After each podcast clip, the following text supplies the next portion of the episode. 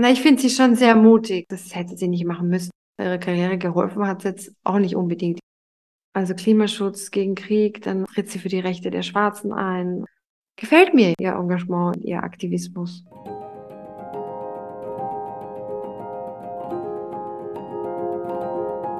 Herzlich willkommen zu Heldenhaut nah, dem Biografie-Podcast mit Human Design und Astro Twist. Mein Name ist Uta Jensewski und wie immer begrüße ich die wundervolle Barbie. Hallo. Hey! Also ich kann es gleich dazu sagen, ich klinge heute vielleicht ein bisschen komisch, noch leicht verschnupft, weil ich Corona hatte, aber an sich geht es mir gut und ich hoffe, das hält soweit. Wie geht's dir? Aussehen tust du gut. Oh, danke. Ja, mir geht's super. Ich bin frisch gebackene Business Coachin. Jetzt auch nochmal ganz offiziell herzlichen Glückwunsch. Wie fühlt sich's an? War's schwer? Erleichtert, erleichtert. Also so nebenbei äh, habe ich das jetzt nicht gerockt. Ich habe mich schon ein bisschen, bisschen hingesetzt und habe ein bisschen gelernt. Äh, viel ist auch Hausverstand tatsächlich und es ist schön, wenn so am Ende dann die Inhalte dann so zu einem Puzzle zusammenkommen. Ich bin stolz, dass ich hier noch äh, geschafft habe, irgendwas zu lernen, dass ich das hinkriege. Wir lernen doch beide eigentlich permanent. Also du lernst ja auch total viel und machst das immer alles so nebenbei, was ich krass finde übrigens. Ja, klar. Also Lernen ist auf jeden Fall ein permanenter Spaß bei mir. Aber dass es dann auf Abruf da ist, ist nochmal so eine andere Sache. Ja, die Bestätigung habe ich mir abgeholt. Jetzt habe ich auch ein Zertifikat, so wie du. Äh, mein Thema war am Sonntag war dann Konflikt, Kommunikation und Konfliktmanagement. Das hat mir auch großen Spaß gemacht, das vorzutragen und bin wohl auch gut überzeugend rübergekommen. Ja, also das, das, das auf jeden Fall. Jetzt ist diese Woche nur so richtig vollgestopft, weil ich immer alles gesagt habe, so, das mache ich jetzt nächste Woche, das mache ich nächste Woche, wenn die Prüfung zu Ende ist. Und jetzt ist diese Woche und jetzt ist so, ah, hui. Ja, ist demnächst auch mein Geburtstag, den ich auch äh, organisieren will. Du bist eingeladen, du weißt. Ja, ich bin auch dabei. Ich freue mich schon. Ich freue mich schon so, wenn ich dich dann vorstelle und sage, das ist die Uta, mit der mache ich einen Podcast. Das ist quasi unser erster öffentlicher Auftritt im ja, Privaten. Genau. Ja, genau. genau. Ja. Und wir haben ja kurz schon drüber geredet, aber es ist trotzdem auch nochmal wichtig, glaube ich. Also diese Ausbildung, die wir da gemacht haben, mhm. das zieht sich halt über ein Jahr und man denkt dann irgendwann so, ja gut, jetzt hat man es halt hinter sich, ja, aber es ist wirklich viel Zeit, die man da reingesteckt hat und einmal im Monat, ein Wochenende und da lernt man schon viel über die ganze Zeit und das ist dann schon ein großes Ding nochmal am Ende. Ich finde, wir vergessen immer viel zu schnell. Wenn man es abgehakt hat, ist es dann vorbei, aber das ist echt eine coole Leistung. Und wie gesagt, du hast ja auch sonst einiges zu tun. nee, du hast auch recht. Also das war ja einmal im Monat oder manchmal auch zwei, je nachdem, welche Module ich dann hatte. Also ein komplettes Wochenende setzt man sich dann so mit so einem Thema auseinander, das stimmt schon. Ich weiß auch, wie du mir geantwortet hast, ja, äh, das war aber eine lange Reise und ich so lang, wieso? ja, eben, man vergisst das dann direkt wieder. Deswegen muss doch mal gucken, äh, wie viel man dann wirklich reingesteckt hat. Wir haben jetzt ja auch eine kleine Pause gemacht mit Aufnehmen, weil halt so viel los war. Ich habe eine Geschichte aus der Zeit für dich. Bin mal mhm. gespannt, ob du die auch gut findest. Ich hatte ja jetzt viel Zeit, auch wegen Corona, ähm, und habe irgendwie drei Serien durchgeguckt. Und ich liebe ja alles, was mit Zeitreise zu tun hat. Also wenn mhm. jemand Empfehlungen hat, ich nehme alles, was mit Zeitreise irgendwie im Zusammenhang steht. Also deswegen habe ich zum Beispiel auch Timeless angeguckt. So eine Serie, die nur zwei Staffeln hat, leider. Richtig traurig. Sagt mir gar nichts. Aha. Ist auch nicht schlimm, glaube ich. Ist auch nicht so mega bekannt, aber ich habe es so gefeiert. In der zweiten Staffel ist Folgendes passiert. Zwei von unseren Heldinnen kamen darin vor. Diese Hauptdarsteller reisen immer irgendwie in die Vergangenheit und versuchen, dass die Vergangenheit nicht zu doll beeinflusst wird. Zumindest nicht negativ in ihrem Sinne die wurschteln da schon irgendwie dran rum, aber die treffen immer irgendwie berühmte Persönlichkeiten. So. Und jetzt kannst du mal raten, welche das waren. Pass auf, die erste, da ging es in den Ersten Weltkrieg nach Frankreich. Marie Curie? Ja. 1918 in Frankreich, die mussten jemanden versorgen. Dann fiel denen so ein, hm, eigentlich wäre es ganz cool, jetzt eine Röntgenaufnahme zu haben von dem. Mhm. Was kann man denn da machen? Es ist natürlich immer richtig schön gestellt, aber ich, ich habe mich so gefreut, als Marie Curie um die Ecke kam, ja. Oh, lustig. Die haben das dann so aufgebaut von wegen, naja, es gibt ja die Petit Curie, das ist ja, muss ja hier irgendwo sein. Also die eine war Historikerin und hat dann immer, naja, aber das muss ja hier irgendwo sein. Und dann sind die dann zum Lazarett marschiert und haben sie gesagt, hey, hi, habt ihr eine Petit Curie? Und dann kam die eine, ja, wieso? Wer will das? Was braucht ihr? Und das war dann Irene Curie, also die Tochter von Marie, und die hat dann ihre Mhm. Mutter rangeholt, ja. Süß. Und Die haben die dann rangeholt und Marie Curie war halt, wir haben ja drüber geredet, sie war ja recht strikt, also viel Lebensfreude war da jetzt eher nicht so ihr Thema, aber sie haben die richtig gut da präsentiert, hat wirklich auch sehr streng und sehr arbeitsam. Der war total wichtig, dass sie denen beibringt, wie das funktioniert, damit die das einfach machen können. Die war nicht so wie, ja, ich bleibe jetzt daneben stehen, das ist meine Riesenerfindung, die war so, hier, so geht's, dann könnt ihr es wieder nehmen. War nicht Mhm. irgendwie gut. Hilfe zur Selbsthilfe, zack, zack, zack.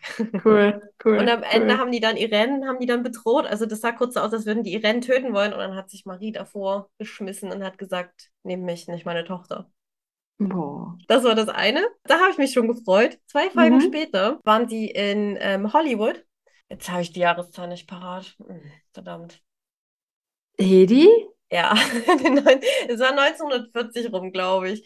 Und dann kam Hedi um die Ecke. Die kam rein und dann hat niemand den Namen erwähnt. Und ich dachte, Moment, Moment, Moment. Ja, das Geile bei der war auch wiederum, die haben zwar gesagt, ja, das ist Hedi Lamar, das ist die schönste Frau der Welt. Aber das Coole war, dass ver- gepeilt hat, dass die ähm, irgendwie Quatsch machen, so dass die da nicht hingehören, dass die nicht die sind, die die erzählen. Die hat es direkt durchblickt und dann haben die so richtig darauf halt angespielt, wie clever die ist. Und die hat sogar auch geholfen, dass die besser lauschen konnten mit irgendeinem Trick, wo man ein Klebeband drüber kleben musste, weil man dann besser hören kann und so. Ja klar, die ist ja die Erfinderin. Ja. Mhm. Ja, die konnte dann voll erfinden und die war dann voll in dem Element und hat ihnen dann geholfen. Das war richtig cool gemacht. Und dann war auch der, der Anteil war dann auch mit da. Die waren kurz vor ihrer Erfindung, die eine Vorläuferversion quasi von Wi-Fi und so war. Also richtig schön mit eingebaut und bei ihr haben sie sogar die äh, Geschichte geändert für Heidi, weil denen das so leid tat, dass die nie was bekommen hat für ihre Verdienste. Mhm. Und haben der dann gesagt, so haben der zugeflüstert, hey, lass das Patent nicht auslaufen. Guter Tipp. Ja, dann hat sie es erneuert und dann hat sie ganz viel Geld dafür bekommen, ähm, als es dann 1962 genutzt wurde. Und damit hat sie dann eine riesen Tech-Firma gegründet. Das war dann die parallele Entwicklung. Sehr cool. Also für Hedy es dann Happy End in ihrer Erfinderleidenschaft. Das fand ich sehr geil gemacht. Also ja, ich kann es empfehlen. Ich habe mich sehr gefreut. Timeless. Ja, super, toll. Wen haben wir denn heute dabei? Ja, wir waren schon in Hollywood, aber hier geht es auch um eine Schauspielerin unter anderem. Jane Fonda. Ja! Magst du kurz sagen, warum die cool ist auf, auf den ersten Eindruck? Ich habe Frankie und Grace und Frankie? Grace und Frankie, ja, genau, danke, danke. Die Serie, die, die schaue ich manchmal, wenn ich noch äh, abends Buchhaltung machen muss und nebenbei noch ein bisschen Unterhaltung brauche. Und dann habe ich die laufen und ich, ich lache mich echt immer kaputt. Und eine Zeit lang habe ich aber dann irgendwann aufgehört, weil ich gedacht habe, boah, ich schaue die ganze Zeit anderen Leuten bei ihrem Leben zu, ist auch irgendwie bescheuert. Lieber selber leben. Lieber selber leben, genau. Und was ich an, an Jane Fonda mag, ich finde einfach spannend, dass sie so viele Gesichter hat. Einerseits war sie diese Fitness Queen. Wenn ich mir Bilder von ihr anschaue, dann sieht man sie auch paar Mal äh, verhaftet und immer mit so einem suffisanten Lächeln dabei. Also sie ist Aktivistin, sie setzt sich ein, kompromisslos ist sie da. Dafür ist sie für mich auch Vorbild. Das ist der Grund, warum wir heute sie näher anschauen. Ich habe sie mir gewünscht. Ich sage ja eigentlich selten mal nein bei Schauspielern, muss ich dazu sagen. Ähm, das ist ja immer so mein Ding. Aber auch da wieder, ich glaube, ich komme einfach irgendwann hier ab von meiner ähm, Hollywood-Begeisterung, weil jedes Mal, wenn wir über jemanden sprechen, der Schauspieler war, geht es am Ende doch immer mehr um die Leute und was die noch gemacht haben. Die Schauspielerei ist eigentlich immer so ein Nebending. Dann gucken wir doch mal ein bisschen näher, was sie noch so alles Schönes gemacht hat. Sie ist geboren am 21.12.1937 in New York und eben sehr privilegiert aufgewachsen als Tochter von Henry Fonda. Ich finde, er hat ein bisschen an Bekanntheit verloren über die Jahre und sie ist eigentlich der bekanntere Name, aber Riesenschauspieler. Also zu seiner Zeit extrem berühmt. Du weißt auch, welchen Bruder sie hat, ne? Peter Fonda, ja. Der hat Easy Rider gemacht, der Peter Fonda. Auch eine Ikone. Mhm. Unheimlich viel Berühmtheit in einer Familie. Man denkt jetzt, okay, so in Saus und Braus geboren, berühmt, eigentlich alles einfach für sie. War es aber tatsächlich nicht. Gar nicht so eine einfache Kindheit. Ihre Mutter hatte eine psychische Erkrankung, die war bipolar. Sie wusste auch am Anfang nicht so richtig, was sie mit ihrem Leben machen soll. Wurde dann tatsächlich auch Schauspielerin und das sehr erfolgreich. Sie hat zwei Oscars bekommen, den einen 1972, den anderen 1979. für Clute und Coming Home. Sie hat dann auch ziemlich lange Pause gemacht für die Schauspielerei, aber ist auch dann wiedergekommen und äh, ist jetzt seit 2015 wieder, wie du gesagt hast, schon mit der Serie auch mega erfolgreich. Das ist, glaube ich, die längste Netflix-Produktion, dass sie sich so lange hält, ist wirklich ein großer Erfolg. Aber sie war eben nicht nur Schauspielerin, sondern schon seit dem Vietnamkrieg politische Aktivistin, ist circa, ich glaube, sechsmal verhaftet worden fürs Protestieren, setzt sich da voll ein, nicht nur für Frieden, sondern mittlerweile auch für Klimaschutz. Und diese Frau, finde ich zumindest, die hat irgendwie drei Leben gelebt, meiner Meinung nach. Gut, sie ist jetzt auch schon 84 Jahre alt, aber trotzdem extrem vielseitig und unter anderem war sie auch die Aerobic Fitness Queen der 80er. Das hat sie ganz nebenbei auch nochmal gemacht. Also einiges, wo wir ansetzen können, auf jeden Fall in der Biografie. Lustig, dass du sagst, dass sie drei Leben gelebt hat, weil sie selber spricht ja von ihrer, von ihrem Leben auch aus mehreren Akten. Ihr Leben ist ja geprägt von diesen vier Männern, die sie hatte. Ich habe jetzt nur drei. Was sind denn die vier? Meinst du ihren Vater? Ja, genau. Und verheiratet so. war sie drei, war sie dreimal. Okay, gut, ich dachte schon, wie das so passt. Okay, Vater und äh, drei Männer. Mhm. Sie war verheiratet mit, wir glauben, Roger Vadim, Tom Hayden und Ted Turner. Genau. In dieser Biografie My Life So Far versucht sie dann irgendwie so alles zu verstehen und sagt sich dann auch, ey, ich brauche keine Männer mehr. Und trennt sich dann auch ganz bewusst von ihrem letzten Mann. Von Ted Turner 2001. Obwohl sie ihn sehr geliebt hat. Das fand ich eine krasse Aussage übrigens. Ich habe den wirklich sehr geliebt, aber ich wusste, ich muss mein Ding jetzt für mich machen. Genau, weil sie meinte, okay, sie hat sich ihr Leben lang immer über Männer definiert. Und irgendwann hat sie gefunden, okay, sie ist jetzt alt genug und schreibt jetzt ihr eigenes Kapitel. Sie hat es so beschrieben, und mit 62, nach der Trennung, war sie wieder komplett. Lustig finde ich auch, dass sie mit der Jane Seymour verwandt ist, diese äh, Geliebte von Henry V. Das geht ganz weit zurück von ihrer Mutter. Also eigentlich ist sie adelig auch, ja. Alles eigentlich, berühmt, adelig, schön reich.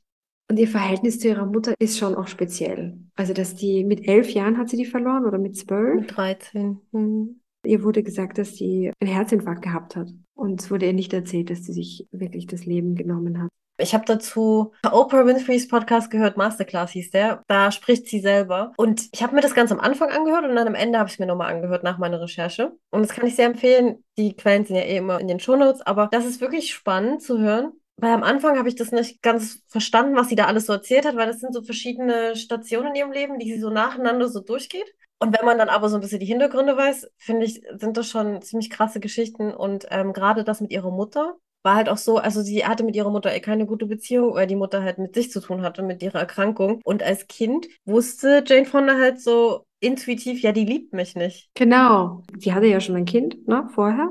Und das war schon Kaiserschnitt. Und dann hat sie sich als zweites Kind dann einen Jungen gewünscht.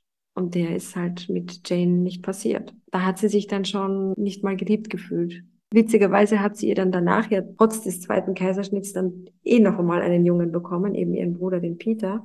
Aber so hatte sie schon einmal einen, einen schwierigen Start. Und dann stellt sie auch in ihrer Biografie fest, es ist auch total traurig, dass es überhaupt keine Fotos gibt von ihrer Mutter, wie sie sie im Arm hält die Mutter war dann öfter mal im Krankenhaus, also in der Klinik, ohne mhm. dass das die Kinder wussten. Also dort, damals war alles noch so, finde ich, voll. Unter den Teppich gekehrt. Unter den Teppich gekehrt. Niemand wusste irgendwas. Ist aber heute auch noch in Familien so. aber da schon auch härter, finde ich. Ich glaube, heute ist zumindest bewusst, dass es vielleicht nicht so gut ist, wenn für die Psyche aller Beteiligten, wenn alles immer so geheim gehalten wird. Mhm. Naja, aber da war es halt extrem und äh, das wusste sie dann immer nicht. Die war einfach oft weg. Und als Kind war bestimmt dann die Schlussfolgerung, äh, die will nicht hier sein, weil die mag mich ja eh nicht. Die war in der Klinik, kam dann irgendwann mal nach Hause, kam so jemand, hat hochgerufen, hey Jane, deine Mutter kommt und sie hat aber irgendwas gespielt und ist halt nicht runtergegangen. Und das war der letzte Besuch der Mutter eigentlich. Die ist nur nach Hause gekommen, um sich eine Rasierklinge zu holen. Irgendwie hat sie die Mutter nicht gesehen und sie hat immer gedacht, hätte sie sie da nochmal gesehen, hätte das was geändert. Und dann ist sie halt gegangen, hat sich die Kehle aufgeschnitten, die Mutter. Und ein Jahr später hat Jane das dann, glaube ich, rausgefunden, dass die sich umgebracht hat überhaupt. Aus der Zeitung, ja. In einem Camp war sie da. Ja, nee, schon sehr schräg. Und ihr Bruder war so ganz anders, ne? Ihr Bruder hat angeblich immer alle Gefühle rausgelassen und hat sich damit viel leichter getan als die Jane. Ja. Ja, sie hat das, glaube ich, auch ne, als eine gewisse Angst beschrieben, das zu zeigen. Weil eben auch ihr Vater das nicht so gut fand, wenn man irgendwie Bedürfnisse kommuniziert hat. Genau, weil jedes Mal, wenn jemand geweint hat in der Familie, hat der Vater irgendwie die angeschnauzt. Also ich meine, die Message ist ja dann klar. Dann zeigst du halt keine Gefühle, dann weinst du nicht. Und dem Bruder war das egal. Der Bruder hatte auch ein anderes Verhältnis zur Mutter. Das fand ich auch so herzzerreißend. Der hat im ersten Jahr, als die Mutter dann schon tot war, hat er trotzdem noch Geschenke für die Mutter besorgt und unter den Weihnachtsbaum gelegt. Aber ich finde das immer schön zu sehen, wenn dann Jane Fonda sagt so, ja, und sie hat auch selber das Gefühl, dass sie vielleicht auch ein bisschen wenig für ihre Kinder da war und dann aber auch sagt, hey, es ist nie zu spät dafür. Und dann fühle ich mich immer beruhigt und denke immer so, ja, ich habe auch noch Zeit, ganz, ganz viel, ganz viel richtig zu machen bei meinen Kindern. Das ist, glaube ich, auch das, was ich mitnehme bei Jane Fonda, ne? Dieses ist nie zu spät. Genau. Du kannst Ja. immer noch was anderes machen, du kannst immer noch irgendwo anfangen. Wenn man so lange lebt, ne? Also da sind wir definitiv Vorbild. Also jetzt haben wir ja gerade erfahren, dass sie an, das dritte Mal jetzt an Krebs erkrankt ist. Ich hoffe, toi, toi, toi, Jane, halte durch. Ja, we- weißt du, was sie aber auch gesagt hat? Sie hat gesagt, sie will jetzt nicht sterben, aber wenn sie stirbt, dann stirbt sie glücklich. Oh, das ist ja schön. Das ist auch was Tolles, ne? Das, das erinnere ich auch in einem Interview, kommt dann auch in die Shownotes. Da sagt sie, wenn man dann eben äh, stirbt, das Wichtigste ist, dass man nicht dann da liegt und noch irgendwie Regrets hat. Bereut, was man nicht getan hat. Sind wir auch wieder bei Coco Chanel übrigens. Also ich glaube, die meisten kommen zu dem Schluss irgendwann, dass sie mehr bereuen, was sie nicht getan haben, als das, was sie getan haben. Das hat sie sich überlegt, als sie angefangen hat, ihre Memoiren zu schreiben, als sie 60 geworden ist. Sie überlegt, das ist jetzt mein letzter Akt vielleicht, ja. Dann muss ich schauen, dass, dass ich eben, wenn es mich morgen erwischt, ich alles richtig gestellt habe oder noch Sachen gemacht habe, die, die ich noch machen wollte. Und dann dachte ich mir, wow, muss ich auch bald mal anfangen. Das war auch der Zeitpunkt, wo man von außen denken könnte, boah, da hat sie ja alles gehabt. Diesen reichen Mann. Ted Turner war übrigens der Gründer von CNN. Ja, Die hatten unheimlich viele Häuser. Also wenn ich das höre, irgendwas über 20 oder so, dann denke ich mir schon, du bist ja irre. Wenn du die ganze Zeit zwischen deinen 20 Häusern da rumrennst, sorry, aber das ist für mich Anstrengung. Das finde ich jetzt nicht so cool. Und sie hat dann auch gemeint, sie hat dann einfach ihre Kleidung gekauft, so in, in Massen. Also jedes Stück irgendwie, weiß ich nicht, zehnfach, damit sie überall in ihren Häusern diese Klamotten da liegen hatte. ach, krass. Und im Endeffekt hat sie sich gedacht, okay, ich kann jetzt hier bleiben. Dann sterbe ich als reiche Frau, verheiratet. Aber irgendwas hat nicht gepasst, weil sie halt sich selbst da nicht mehr gesehen hat. Und dann ist sie zu ihrer Tochter gezogen in ein Gästezimmer ohne Kleiderschrank und war happy. Von diesem ganzen Kram zu. Oh. Und da hat sie nämlich dann auch entschieden, ihre Biografie zu schreiben. Ach, schön. Ja, wie unterschiedlich, wie unterschiedlich ihre Männer waren. Auch spannend, ne? Also Jane Fonda hat sich den Mann geteilt, also den Vadim, der war vorher mit der Bardot zusammen und äh, mit Catherine Deneuve. Wahnsinn. Oh, Okay, der muss da Charisma haben, der Mann. Aber sie hat mit ihm ja auch äh, was Tolles gemacht, und zwar Barbarella. Da war er Regisseur. Da war sie ja das Sexsymbol überhaupt, oder? Ja, ja, ja, man sieht sie ja dann auch, auch nackt da drin. Warum ich auch von Jane Fonda begeistert bin, ist, dass sie so einwandfrei Französisch spricht. Und jetzt weiß ich auch warum, weil sie ihre Zeit eben in Paris auch hatte. Ihre Tochter kam auch in Paris zur Welt, aber eben weil sie da auch eine Zeit lang eben mit diesem Vadim gelebt hat. Da sind wir jetzt übrigens von 1965 bis 73, da waren die verheiratet. Genau. Und sie hat dann, als sie, ja, als sie gem- gemerkt hat, okay, es klappt dann nicht mehr so gut, ist sie dann wieder zurück nach Amerika gegangen, oder? Mhm, ja. Wenn man die Männer so anguckt, das hat auch immer was von ihren verschiedenen Persönlichkeiten, wenn man es so nehmen will. Das eine war halt ein Schauspieler, Regisseur, das andere war ein Aktivist. Gut, CNN-Gründer, businessmäßig, ne? Die hatten irgendwie alles. Alle drei Leben oder ihre, ihre verschiedenen Gesichter. Sie hat Männer spannend gefunden, die ihr was beibringen konnten, die so ganz anders waren als sie. Und als ihr Vater. Sie muss ihn wahnsinnig geliebt haben. Also eines ihrer schönsten Momente war, als sie dann zum Schluss einen Film mit ihm machen konnte, den sie auch selber produziert hat, wo er sich dann auch einen Oscar abgeholt hat, on Golden Pond. Und da hat sie das erste und einzige Mal mit ihrem Vater vor der Kamera gestanden mit Catherine Hepburn, von der sie auch sehr liebevoll erzählt. Und das war im Jahr 1980 und sie hat einfach ihr Leben lang es nicht geschafft, die Sachen zu sagen und sie konnte dann im Film, konnte sie dann gewisse Sachen ihm dann sagen. Diese Vater-Tochter-Konstellation in dem Film war auch gar nicht so unähnlich zu der wirklichen Vater-Tochter-Beziehung. Und das fand ich total spannend und auch ein wunderschönes Geschenk, das sie haben konnte, dass sie sich auf die Art mit ihrem Vater versöhnen konnte. Also ich kenne das auch. Ich habe auch einen Papa, der nicht so wirklich Emotionen zeigen kann. Man wünscht sich das schon auch als Kind, diese Bestätigung des Vaters. Und vieles tut man, um diese Bestätigung sich abzuholen. Und das hat sie sehr viel und sehr oft gemacht und hat aber immer versucht, sich in Männer zu verlieben, die eben anders sind als ihr Vater, weil sie das auch krass verletzt hat. Es ist dann auch so eine Szene, wo sie wirklich auch versucht, sich ihm anzunähern und sie wusste, er liest gerne Bücher und dann sitzen sie da und lesen zusammen. Sie lacht dann irgendwie, wenn sie, wenn sie was liest und er, er schaut überhaupt nicht auf, er nimmt sie überhaupt nicht wahr. Sie nimmt ihrer Mutter ja auch total übel und schreibt ihrer Mutter das zu, dass deswegen der, der Vater weggegangen ist und sich in eine Jüngere verliebt hat, weil die Mutter das nicht geschafft hat, ihn zu halten. Macht schon Sinn, dass sie da die Sicherheit gesehen hat, weil gerade die Mutter mit ihrer bipolaren Störung, die war mal gute Laune, mal nur in ihrem Zimmer. So, das ist ja immer dieser Wechsel. Das heißt, als Kind, du weißt nie, was los ist, du weißt nie, okay, wie reagiert sie jetzt? Also war der Vater irgendwie so die sichere Option.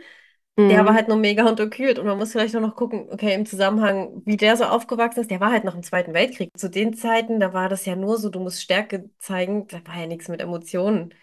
Und dann gibt's noch eine berührende Geschichte, wo ich mir dann auch gedacht habe, krass, ich meine, die Jane Fonda äh, über seine Biografie liest sie dann über sich selber, ja. In der Biografie, die es ihr Vater nicht selber geschrieben hat, deswegen weiß man eigentlich auch gar nicht, ob es stimmt oder nicht, aber man geht mal davon aus, dass es stimmt. Und da beschreibt er, dass er, als er sich verabschiedet hat zur Navy, schaut er noch einmal bei seiner Tochter Jane vorbei. Dann singen sie gemeinsam ein Gute Nachtlied. Und als er dann gegangen ist, war er dann wirklich total traurig und hat wirklich kurz gezweifelt und überlegt, ob er vielleicht doch nicht gehen soll, weil ihn diese Szene so, so berührt hat. Da habe ich mir dann aber auch gedacht, vielleicht hat dieser Ghostwriter diese Geschichte einfach nur sehr schön gefunden und dann so dazu gedichtet. Aber weißt du, was faszinierend ist? Dass Jane diese Geschichte glaubt. Du suchst nach solchen Zeichen. Du willst geliebt werden. Ja? Das hat mich auf jeden Fall auch berührt. Aber guck mal, wie irre, das können wir uns ja überhaupt nicht vorstellen. Du musst über deine eigene Familiengeschichte was in der Zeitung lesen. Ja, Du liest in der Zeitung, dass sich deine Mutter umgebracht hat. Du liest in einem Buch, dass dein Vater wohl doch irgendwie emotionaler. Also, das ist doch total irre. ja, ja, total. Aber jetzt noch zu ihrem zweiten Mann. Da hat sie das dann ausgelebt. Ihr Wunsch nach, nach dem Teilnehmen an, an der Politik. Ich glaube, das war auch ein Grund, ähm, warum sie wieder nach Amerika gegangen ist, weil sie Ja. gedacht hat, hey, ich hocke hier in Frankreich, ich kriege hier Genau. überhaupt nichts mit. Ähm, mein Ja. Land wird gerade hier mies gemacht in der ganzen Ja. Welt. Was, ich muss da sein, so, ne? Ja, sie wollte wieder aktiv teilnehmen, ja, genau. Aus der Ehe ist auch ein Kind entstanden. Da hat sie dann den Troy und der ist auch Schauspieler. Es war tatsächlich auch dann die längste Ehe. Ich fand den nicht so rausstechend irgendwie, den Tom Hayden, aber 73 bis 90 waren die verheiratet. 17 Jahre? Nicht schlecht. Dafür, dass sie sagt, dass sie Beziehung eigentlich nicht kann, schon drei sehr lange Beziehungen. Sie hat ja dann auch noch eine Adoptivtochter, ne, Mary? Ja, Mary Luana Williams, genau. Sie ist Adoptivkind von Jane Fonda und Tom Hayden. Sie ist ein Kind von den Black Panthers, bevor die Jane Fonda sie adoptiert hat. Da haben sie sich kennengelernt. Die hat sie kennengelernt als aufgewecktes Mädchen und dann hat sie sie ein Jahr später wieder getroffen und hat festgestellt, "Puh, die ist gar nicht mehr so aufgeweckt, da ist irgendwas passiert. Und dann ist die auch sexuell misshandelt worden. Das hat sie aber nicht, noch nicht gewusst. Sie hat nur gemerkt, oh, mit dem Mädchen stimmt irgendwas nicht. Und hat sie dann einfach gefragt, willst du nicht einfach bei uns wohnen? Und dann hat die dankend angenommen und ist dann eben bei den Honda Haydens aufgewachsen. Finde ich auch total ungewöhnlich, ja. Das muss aber schon eine starke Verbindung gewesen sein zwischen den beiden. Ja, definitiv. 1982 ist sie dann wieder eingezogen und die ist 1967 geboren, also 15. Und eine schwierige Zeit. Also krass. Cool, dass sie das gemacht hat. Und sie hatte ja da schon ihren Sohn, Troy. Dann hat sie doch ihre Aerobic-Phase gehabt und damit ist sie dann sofort auf Platz 1 gekommen. Sie hatte mit dem ganzen Geld, was sie da verdient hat, und das waren Unmengen von Geld, hat sie ihren Aktivismus finanziert. Das war eher ein Projekt, um das nötige Geld dafür ranzukriegen. Aber wie kreativ. Man muss ja dazu sagen, das klingt jetzt heute so nach einer alten Masche. Okay, ich bin berühmt, ich sehe gut aus, mache ich mal ein Fitnessvideo. Nur zu dem Zeitpunkt gab es es nicht, das zu Hause zu machen, so diese Fitness-Sachen nach einem Video und dann noch, dass da irgendwie eine Schauspielerin das macht, war komplett neu. Und was sie eigentlich damit machen wollte, ist, den Frauen so ein bisschen das zu geben, so von wegen, hier bewegt euch und kümmert euch um euren Körper, weil eigentlich mal ins Fitnessstudio gehen oder irgendwie sich so kümmern und Muskelaufbau war ja alles so eine Männerdomäne. Und es war für Ja. Frauen jetzt nicht so einladend zu dem Zeitpunkt. Und dann zu sagen, hier, ihr könnt es zu Hause machen und dann seht ihr so aus wie ich, so ungefähr. Das hatte schon irgendwie was Cooles. Und ich glaube jetzt gerade so in Amerika, ich glaube, da hat jeder so eine alte VHS da rumliegen. Ja. Also es hat sich so unfassbar oft verkauft. Ja. Ich habe jetzt noch mal so ein, so ein Ding gelesen, ähm, von wegen, dass das immer noch eigentlich ganz cooles Workout ist. Ja, ja, ich habe es auch schon gemacht. Ich finde es auch richtig super. Reicht, dass du es gemacht Hey, ich habe mir das auch vorgenommen. Hier, ich sag das jetzt. Ich mache das. Ja, ich frage dich das nächste Mal. Also sie hat immer schon auch gerne Ballett gemacht und so. Hat darauf geachtet, dass sie irgendwie eine gute Figur hat. Und das kommt auch wieder von ihrem Vater. Da hat sie irgendwann einmal mitbekommen, wie er gesagt hat, sie hätte irgendwie heavy legs, also äh, schwere, dicke Beine. Ach, oh, was, da kriege ich ja die Krise, ne? das ist ja voll mein Thema. Ne, ist schlimm, oder? Und das hat dann schon auch ein bisschen dazu geführt, dass sie Bulimie entwickelt hat. Und dazu habe ich jetzt auch eine interessante Geschichte. Gemeinsam äh, mit einer Freundin hat sie das begonnen und ihre Freundin hatte die Idee im Geschichtsunterricht, als sie gerade irgendwie über die Römer gesprochen haben und die Römer in diesen Festessen, ne, die dann immer so stundenlang dann gehen und dann stopfen die sich noch Weintrauben rein und sind schon so dick und können nicht mehr und so. Die haben sich ja dann so einen Kübel geben lassen und haben sich den, haben sich den Finger in den Mund gesteckt. Mhm. Und haben wieder alles erbrochen, damit sie wieder von vorne das ganze schöne Essen reinhauen können. Und diese Freundin hat, hat sich gedacht, so, ah, coole Idee, das machen wir auch. Die haben gedacht, das ist so voll das krasse Geheimnis, das die beiden haben. Die haben ja auch mit niemandem drüber geredet und gedacht, so, wow, und jetzt können wir endlich dünn sein. Und wenn ich dünn bin, dann werde ich von meinem Vater geliebt. Und von meinen Männern und so weiter und so weiter. Diese Probleme mit ihrem Körperbild, was auch immer, es ging ja 35 Jahre, hat sie ja dann irgendwann öffentlich gemacht. Was ich auch total kritisch finde, ne? dass sie eigentlich damit so berühmt geworden ist. Hey, wie super sehe ich aus, Aerobic, ich lese total gesund. Und dann kommt raus, ach krass, nee, das war nicht gesund. Sie war ja eigentlich total das wilde Kind, immer draußen rumgerannt und irgendwann, pubertätmäßig, fing das dann an, dass sie gemerkt hat, ach Moment, ach jetzt muss ich irgendwie hübsch sein und jetzt muss ich beliebt sein. Hä, was denn da jetzt? Und dann hatte sie eine Phase, wo sie halt auch wirklich nicht viel gemacht hat, weil sie so deprimiert war darüber, über dieses ganze System und das, was sich da so geändert hat. Und ihr Vater hat immer nur gesagt, hey, du bist faul. Und das hat sie alles irgendwie total mitgenommen und dieser Wechsel, das hat sie nicht gut verkraftet. Dann kam sowas wie mit der Freundin, Mhm. weil sie ja dann dachte, ja, okay, wenn ich dann schlank bin, ne, dann werde ich geliebt. Und dann hatte sie nur so eine coole Geschichte, wo ich mir dachte, oh Mann, du hattest doch alles vor dir, weil sie meinte so, ja, dabei hat sie ja auch Vorbilder gehabt, Leute, die nicht perfekt waren und trotzdem geliebt wurden, aber sie konnte das nicht zusammenbringen, dass das funktionieren kann für sie. Und die hat ja immer diese ganzen Hollywood-Stars um sich gehabt, das war ja normal. Die waren irgendwann mal feiern mit ganz vielen berühmten Leuten, Jackie Kennedy, was weiß ich, wer da alles war, auf irgendeiner Yacht in Frankreich oder so, Als sie Kind war noch. als sie 16 war. So, also immer irgendwie unter diesen Leuten und niemand hat sie da beachtet. Außer dann kam mal Greta Garbo um die Ecke und hat gesagt, hey, gehst du mit mir schwimmen? Und dann war sie so, "Oh, okay, jemand beachtet mich und natürlich, ja cool, niemand geht hier schwimmen, weil da könnte ja die Frisur zerstört werden. Also ja, cool, dann gehe ich schwimmen jetzt mit der, ja. Mhm. Dann kam die da an mit, mit ihrer weißen Kappe, also Greta Garbo, mit ihrer weißen Schwimmkappe und einem Mantel, lässt den Mantel fallen, ist komplett nackt und springt da ins kalte Wasser. Und Jane steht da und denkt sich so, wow, okay, krass.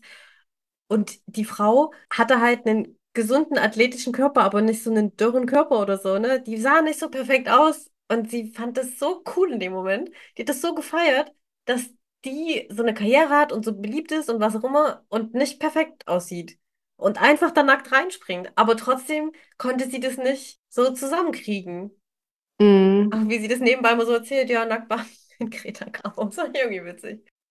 Ja, kurze Zeit später ist ihr ja dann diese, diese krasse Story passiert, wo sich dann selber später gar nicht mehr so erinnert, wo sie von ihrer Babysitterin, deren Freund, dann auch ja zu komische, komische sexuelle Geschichten passiert sind. Ich habe nur gelesen, dass sie vergewaltigt wurde. Ja, sie weiß es selber nicht genau, ob sie wirklich vergewaltigt worden ist, was da so genau passiert ist. Sie kann sich da nicht mehr so erinnern. Sie weiß nur, dass dann nachher auch ihr Verhalten komisch gewesen ist. Und ihre Mutter wurde ja übrigens auch. Das hat sie aber auch nur in dieser Akte gelesen, die du vorhin schon erwähnt hast. Genau, von dem Klavierlehrer. Aber auf eine ganz komische Art und Weise kam das dann so zusammen, dass Jane Fonda dann das Gefühl hatte, ihrer Mutter auf einmal nahe zu sein, weil sie dann auf einmal verstanden hat, was die alles so durchgemacht hat. Und dann konnte sie auch erst weinen. Sie konnte ja nie weinen, als sie gehört hat, dass ihre Mutter gestorben ist, ne? Also viele Sachen, die sie irgendwie dann aufgearbeitet hat. Aber sie meint ja auch, ne? Jetzt kommen wir wieder zu dieser 62-jährigen Person, die sagt, ey, ist nie zu spät. Man kann irgendwann heilen, es geht alles noch Ja, und dann ist alles gut.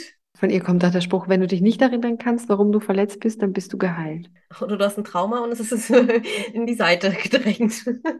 Sie ist ja Schütze Sternzeichen und da ist sie sehr entschlossen und das ist auch der Grund, warum sie sich so politisch interessiert. Dieser Wissensdurst und jetzt auch in den späteren Jahren dann auch diese Hinwendung zu Religion und Spiritualität ist definitiv der Schütze. 21.12. kann manchmal dann aber auch Steinbock sein. Ich finde das ja sowieso spannend, was passiert, wenn Leute so schnapp abgeboren bin, weil ich das auch bin. Ich bin 15 Minuten geboren, nachdem das Zeichen gewechselt hat. Man hat dann so beides. Es verwischt sich dann so. Also jetzt im Fall von Jane Fonda, die hat was vom Schützen und die hat was vom Steinbock. Aber wenn man dann genauer das Horoskop anschaut, sieht man, okay, der Schütze dominiert, das Feuer dominiert. Wenn du ziemlich nah an einer Grenze wohnst, die ähneln sich auch, aber doch auch wieder anders, ne? Und irgendwann, irgendwo musst du halt eine Grenze ziehen. Also echt ein gutes Bild. Ja, ist auch, mal wie die Sprachen auch so in Grenzregionen ja. so über. Genau, genau. Die haben auch irgendwie ein Verständnis. Die, die mögen sich aber auch manchmal auch gar nicht. Ne? ich bin anders. Ne? So. Und das ist ja auch so, das eine Sternzeichen, das, andere Volk hat ja auch oft ganz andere Themen. Ne? Man gruppiert ja mal ein, in, weil du gesagt hast, viel mehr Feuer. Ne? Und mhm. es folgt ja immer, es folgt ja nie Feuer auf Feuer, es folgt ja immer was anderes. In dem Fall ist es ja Feuer und Erde, ne? Steinbock ist Erde. Ja, ja. Schon ja. die Elemente sind dann so unterschiedlich. Also es hat schon immer so ein bisschen Konfliktpotenzial in der Person. Ne? Ganz genau. Bei dir ja auch Widder und Stier, ne? Also auch Feuer und Erde. Und sie hat den Aszendenten im Löwen, das macht sie jetzt auch stolz und selbstbewusst und das macht auch ihre Figur. Und der Aszendent definiert ja auch ganz oft das Aussehen. Achso, ich wollte nämlich gerade fragen, weil ich noch so im Kopf habe von Diana, dass die Aszendent Schütze ist und deswegen das Athletische so. Und ja. das Athletische ist jetzt für Jane Fonda auch nicht so weit von der Hand zu weisen, aber okay, Löwe im Aszendent, was, was ist da mit dem Körper? Kraftvoll. Hast du mal gesehen, wie die noch steht? Also was die für eine Körperspannung hat, diese Frau, mit ihren 84? Mhm. Das ist Wahnsinn. Das ist bestimmt von ihren Fitnessvideos. Nicht unbedingt nur der Aszendent Löwe. also ich glaube nicht, jeder kriegt das hin, mit 84 so auszusehen. Ja, und Aszendent Löwe, dichtes Haar und auch gerne blond, färben sich blond. Ist lustig, dass man dann auch so aussieht wie ein Löwe, ne? Die Mähne dann.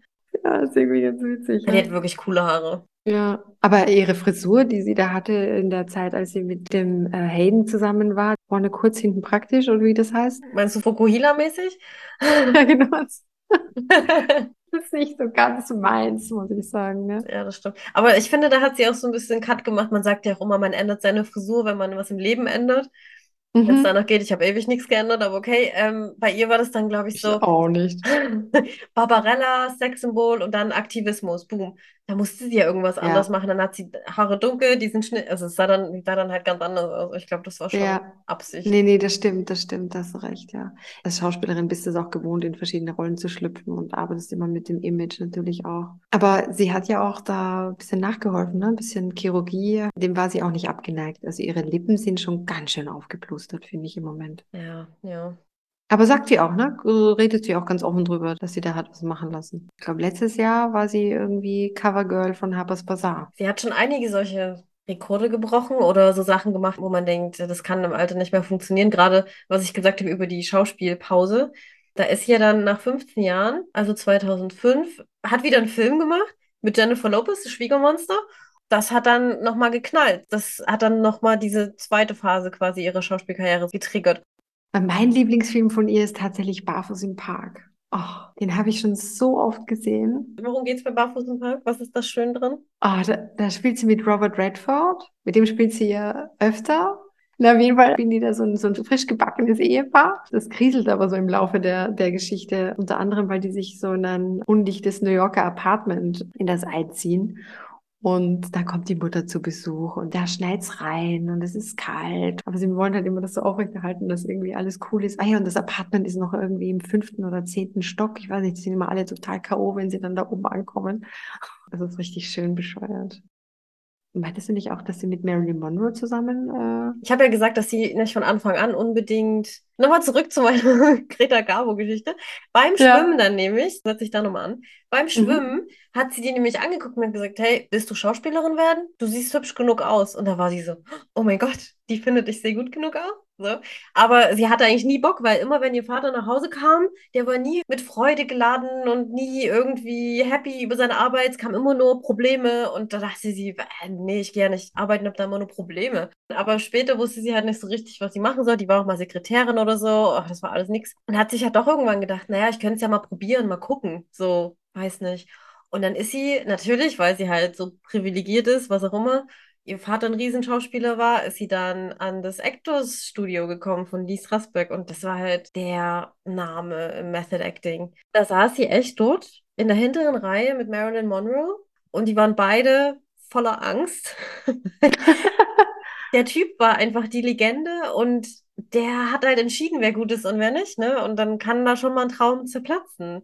Aber dann muss Marilyn Monroe irgendwie älter gewesen sein. Und die hat dann noch einmal Unterricht genommen zwischendurch.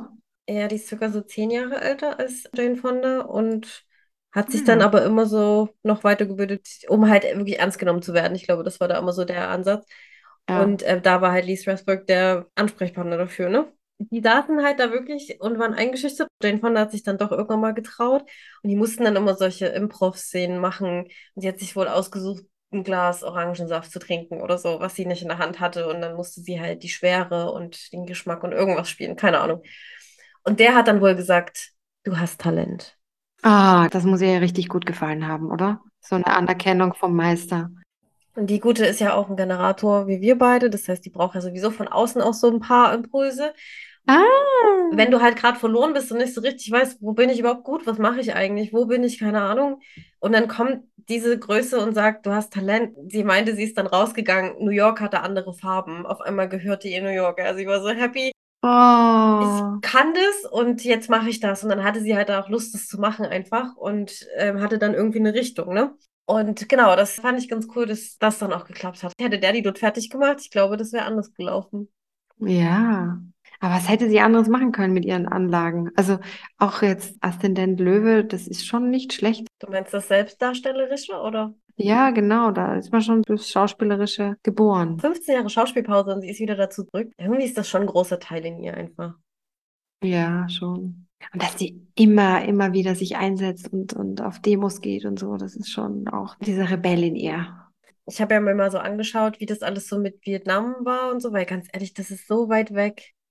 Mm. Auch vielleicht in Deutschland hat man nicht so den Zugang zum Vietnamkrieg ich habe das immer alles nicht so verstanden und ich habe da auch, wie gesagt, halt sie drüber reden hören und konnte das nicht so einordnen. Deswegen habe ich mir nochmal genauer die Geschichte angeguckt und fand es mhm. dann echt ganz spannend. Also sie hatte das Gefühl, nachdem sie mit vielen Soldaten und deren Frauen geredet hatte in der Zeit des Vietnamkrieges, irgendwas stimmt nicht mit dem Grund für diesen Krieg. Irgendwas ist hier komisch. Ja. Sie fand auch bis zum Ende und wahrscheinlich auch immer noch absolut komisch, dass so eine weit entwickelte Zivilisation wie die Amerikaner mit dem ganzen technischen Fortschritt nach Vietnam gehen, wo die meisten halt Fischer und Landwirte sind und dann da mit dieser Power reingeht. Sie hatte dann den Namen Hanoi Jane, wo ich erstmal dachte, okay, wer weiß, was da jetzt ist. Die hatte richtig Proteste und Leute gegen sich. Sie hat sich da richtig in die Nesseln gesetzt tatsächlich, als sie ähm, 1972 nach Vietnam gegangen ist ich meine, das alleine ist schon ziemlich mutig, finde ich. Erstens in der Kriegszeit dahin zu gehen. Zweitens hat sie ähm, Radioansprachen wohl gehalten für die amerikanischen Soldaten und die so aufgefordert, hey, werft die Bomben nicht ab oder also dieser Krieg ist nicht euer Krieg. Genau, das ist schon das Erste, wo dann die ersten Leute schon gesagt haben, was machst du hier gegen dein Land? Was ist mit dir los? Da hat sie schon total viel Anfeindungen bekommen. Ja, weil sie gesagt hat, unsere Regierung hat uns belogen, ne? Die hat die ganze Zeit dagegen einfach geredet und gesagt, es macht einfach keinen Sinn. Und das macht man normalerweise als Schauspielerin eigentlich nicht, ne? Nee, ihr war das auch total egal, ne? Also die Karriere war da ganz schön. Nebensache. Also es war sehr gefährlich, was sie da gemacht hat. Und dann am Ende dieser Tour war sie in Nordvietnam und also ich finde die Szene sowieso irgendwie komisch, aber die haben die irgendwie mitgenommen, die haben da irgendwelche Lieder gesungen und sie hat da irgendwie mitgeklatscht und dann war da hm, Luftabwehrkanone, also eine Waffe, um amerikanische Flugzeuge abzuschießen. Das Ding hat zwar nicht funktioniert und keine Ahnung, warum es da stand. Das war sowieso sehr komisch. Vielleicht wurde das auch so inszeniert. Also die haben gesagt, hier, die haben irgendwas da gesungen. Sie hat sich hingesetzt und dann gab es da Fotos. Und als sie dann da raus ist, hat sie gesagt, oh Willen, das sieht ja aus, als wäre ich hier dabei und würde einfach amerikanische Flugzeuge abschießen wollen und feiert es gerade hier. War nicht die Situation, aber das kam dann so komisch rüber und das hat sie total bereut, sich tausendmal entschuldigt. Mhm. Aber das hat die Leute dermaßen gegen sie aufgebracht. In der Zeit, da gab es auch so ein Zitat. Also der hieß William Burkhead und das war ein Demokrat. Und er meinte, ich würde sie jetzt nicht umbringen wollen, aber ich hätte nichts dagegen, wenn jemand die Zunge abschneidet. Boah. Sowas haben dann die Politiker besprochen, ja. Und es wurde auch darüber diskutiert, ob ihre Filme alle verboten werden. Wahnsinn. Und sie wollte eigentlich ja nur für den Frieden kämpfen und das ist dann daraus geworden so. Was sie danach aber gemacht hat, fand ich ziemlich krass und das hätte sonst, glaube ich, nicht jeder gemacht. Sie hat dann irgendwann gesagt, sie setzt sich jetzt dahin mit diesen Veteranen, nachdem der Krieg vorbei war. Und die Veteranen haben sie halt gehasst, ja. So. Und dann hat sie sich alleine mit 40 Veteranen dahingesetzt die alle irgendwie im Kopf hatten, so zeigen wir der immer, wie das wirklich war und wie geben es der jetzt. Stundenlang wurde da diskutiert und sie hat es so beschrieben mit ganz viel Heilung, weil die dort einfach empathisch sich gegenseitig zugehört haben. Ja. Also sie hat sich wirklich den Kritikern dort ausgesetzt. Jeder hat zu seine Seite gesagt, ohne immer wieder, aber so, aber nein, aber bei mir ist anders, sondern wirklich jeder hat das erzählt und mit einem davon ist sie sogar immer noch gut befreundet. Also sie hat das irgendwie versucht in was Produktives umzuwandeln. Ich finde das saumutig. Und sie hat sogar die Presse danach reingelassen. So. Die meinten erst so, sollen wir dich rausschmuggeln? Ganz viel Presse hier. Und sie hat sie einfach mit reingelassen und hat das so ein, ein Medienevent dann noch gemacht daraus. Ja, clever. Auch einen schönen Ansatz und einen schönen Anspruch, den sie da hat. Na, ich finde sie schon sehr mutig. Das hätte sie nicht machen müssen. Ihre Karriere geholfen hat es jetzt auch nicht unbedingt. Also Klimaschutz gegen Krieg, dann tritt sie für die Rechte der Schwarzen ein gefällt mir ihr Engagement, ihr Aktivismus. Also wirklich mutig, wie du schon sagst. Und ich meine, immerhin, also 50 Jahre nach dem Vietnamkrieg, also 2015 war sie bei einer Veranstaltung, wo sie geredet hat und da standen 50 Veteranen draußen, haben dagegen protestiert gegen sie. Also immer noch, das Ding ist wirklich emotional behaftet. Und da standen dann so Schilder von wegen, verzeihen vielleicht, vergessen niemals. ist schon krass, dass du dich dann oh, noch rechtfertigen musst, 50 Jahre nachdem du dich irgendwie tausendmal entschuldigt hast. Und weil du gesagt hast, so mutig, da wollte ich nochmal kurz auf ihr Human Design eingehen. Das hatten wir auch schon mal bei äh, Marie Curie. Da habe ich ja schon mal erzählt, wie das so ist, wenn jemand ein offenes Milzzentrum hat, wo eigentlich die Angst quasi sitzt und äh, so ein natürliches Abwehrsystem von, oh, könnte mir hier was schaden, was tut mir gut. Das hat sie genauso wie Marie Curie komplett offen. Und bei ihr wirkt es halt so aus. Ne? Marie Curie hat halt null auf ihren Körper geachtet Jane Fonda schon, aber ähm, halt echt so furchtlos in die Welt zu gehen. Das hat sie so genutzt. Das finde ich auf jeden Fall auch spannend, wie anders sich das dann zeigen kann.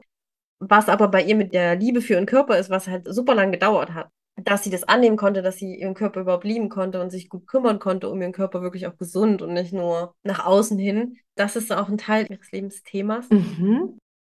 Und zwar ähm, hat sie das Lebensthema der Liebe. Ah das ist echt ganz schön. Was witzig ist, weil man bei ihr das eigentlich so, tatsächlich so ein bisschen vermisst, diese liebevolle Art, was du auch schon meintest, mit ihren Kindern und so mit Familie konnte sie oft ja Emotionen nicht so richtig zeigen. Das ist halt ihre Herausforderung auch quasi, das so in die Welt zu bringen, wie es gedacht ist oder wie sie das auch eigentlich fühlen kann. Mhm. Dieses Lebensthema geht darum, die pure Verkörperung von Liebe, also Liebe für sich selbst, für die Lebensreise, spirituelle Liebe im Sinne von, irgendwer beschützt mich, ähm, hier gibt es das Universum, passt auf mich auf und ähm, Liebe für die Menschheit. Das passt doch super zu ihr. Liebe für die Menschheit, sich für die Gesellschaft einsetzen und sich kümmern und ewig demonstrieren. Dass Menschenrechte ihr am Herzen liegen, macht dann halt total Sinn, ja. Ja, voll.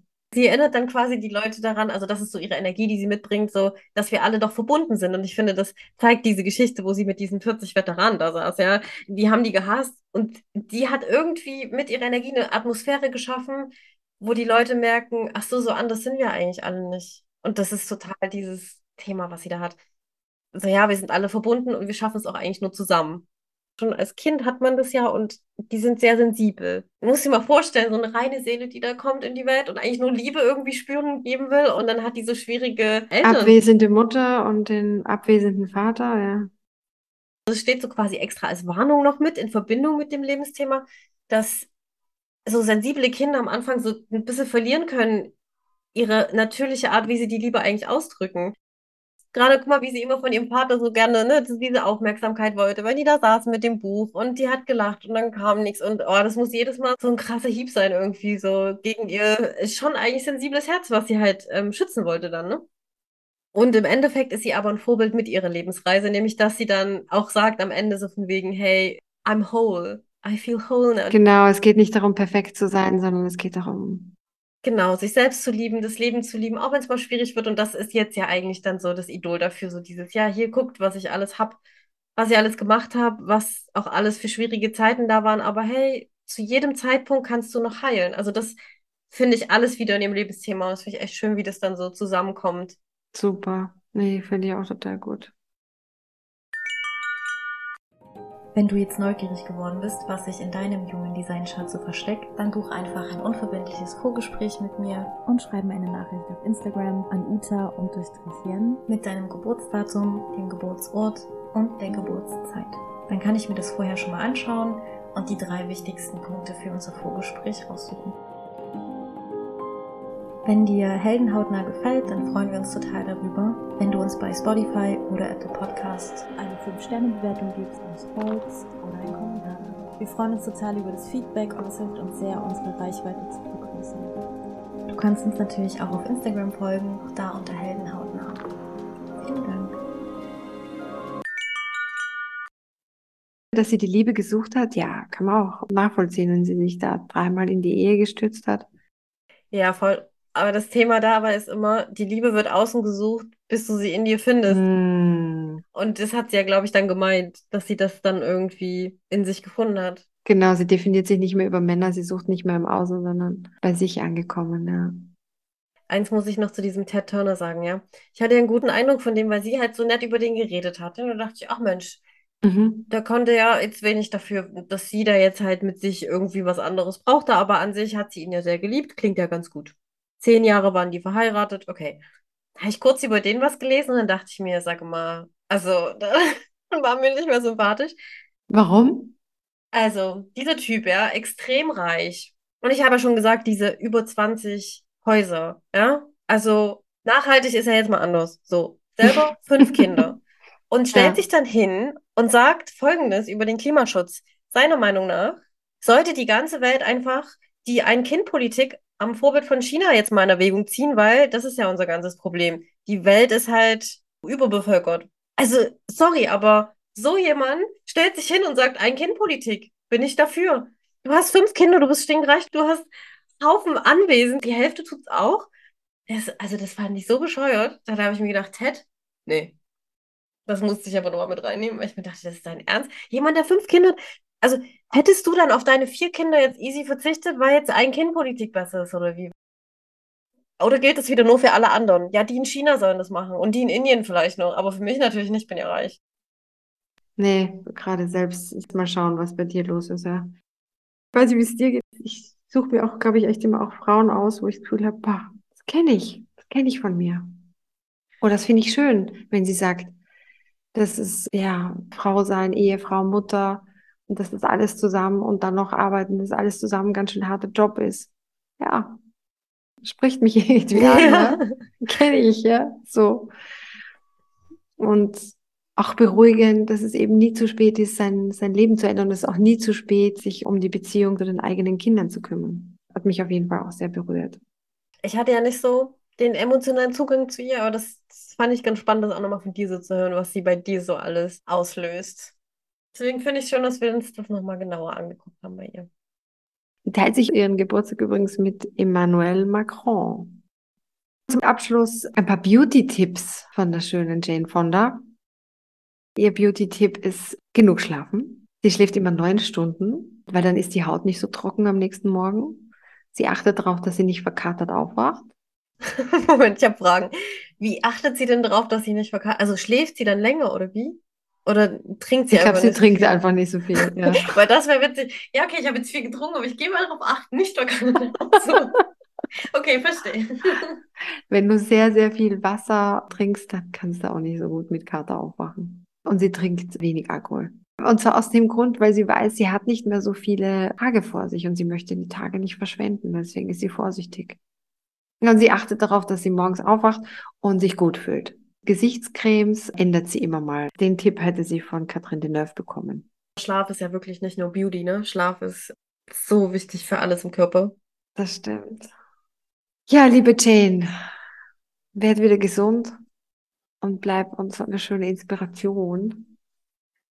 Ja, in allen Akten. Genau. Sehr spannend. In allen Akten. genau. Wir bleiben dran an dir. Ja, und dann vielleicht am Ende noch mal ganz kurz. Für sie ist das, was sie hinterlässt, ihr eigenes Leben und ihre Geschichten und die Dinge, für die sie so gekämpft hat. Da ist sie sich auf jeden Fall treu geblieben und in allen ihren Kapiteln hat sie sich verwirklicht. Deswegen auch da an der Stelle, auch du bist der Held deiner eigenen Geschichte. Hast du noch was, Barbie? Ja, ich nehme auf jeden Fall mit, es ist nie zu spät, dein Leben zu ändern. Es ist nie zu spät, um glücklich zu sein. Das nehme ich auch mit. Da brauchen wir auch nichts anderes. Ich finde, für das steht sie, das strahlt sie aus. Das finde ich toll. Danke, Jane. Tschüss. Ciao.